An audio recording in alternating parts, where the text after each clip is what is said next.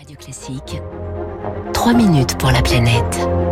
Avec Lauriane tout le monde. Bonjour Lauriane. Bonjour François. C'est à la fois une impasse écologique et une crise économique. Les nouveaux quotas de pêche décidés à l'échelle européenne mardi ont fait l'effet d'une bombe dans la filière avec moins 36% par exemple pour la sole, ce qui a provoqué la colère des pêcheurs vendéens pour qui euh, c'est l'une de leurs principales ressources.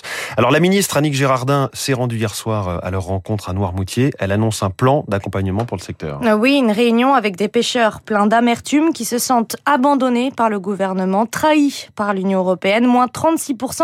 La baisse est drastique et vient s'ajouter à des années de restrictions croissantes. En cinq ans, la marge a diminué de moitié. Julien Lamotte de l'organisation From Sud-Ouest représente une centaine de pêcheurs dans le golfe de Gascogne. On est parti dans les années, euh, milieu des années 2000 à 4500 tonnes de quotas pour la France. Et le quota qui nous est octroyé pour 2022 est inférieur à 2000 tonnes. C'est une baisse énorme, sachant qu'on a des bateaux qui sont à autour de 80% de leur chiffre d'affaires annuel qui est composé de la valorisation de la sole. Là, on est dans une sorte d'impasse. On n'est pas assuré que la baisse qu'on va subir elle solutionne totalement le problème. Le problème, c'est la faible survie des juvéniles de sol qui empêche une reproduction suffisante. Olivier Lepape, enseignant-chercheur à l'Institut Agro. Il n'y a aujourd'hui pas d'explication rationnelle à la diminution récente du renouvellement du stock.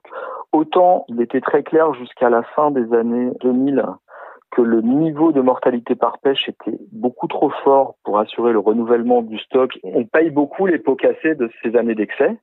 Donc l'effort de pêche a été réduit. Le niveau de mortalité par pêche aujourd'hui permettrait raisonnablement que les stocks se renouvellent. Les regards se tournent donc vers d'autres causes, vers les côtes, là où se concentrent les juvéniles de sol.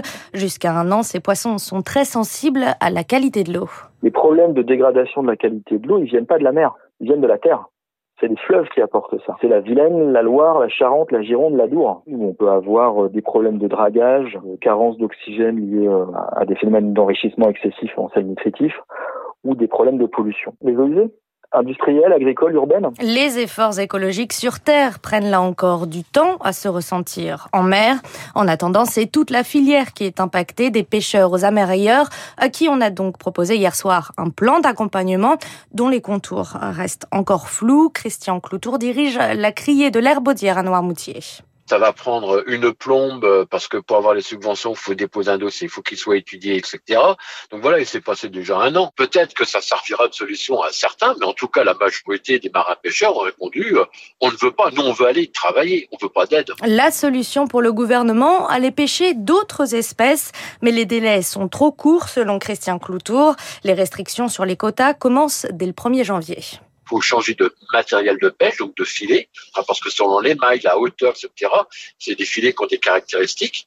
Ça veut dire que ben, faut débourser de la trésorerie pour acheter des filets. Entre la commande et la livraison, actuellement, c'est 10 mois. Donc on fait comment? Surtout que ces reconversions vont sans doute mettre la pression sur le merlu pour qui, là aussi, il y a des quotas restreints car les stocks sont menacés. Merci beaucoup. C'était 3 minutes pour la planète comme chaque matin et c'était avec Lauriane tout le monde.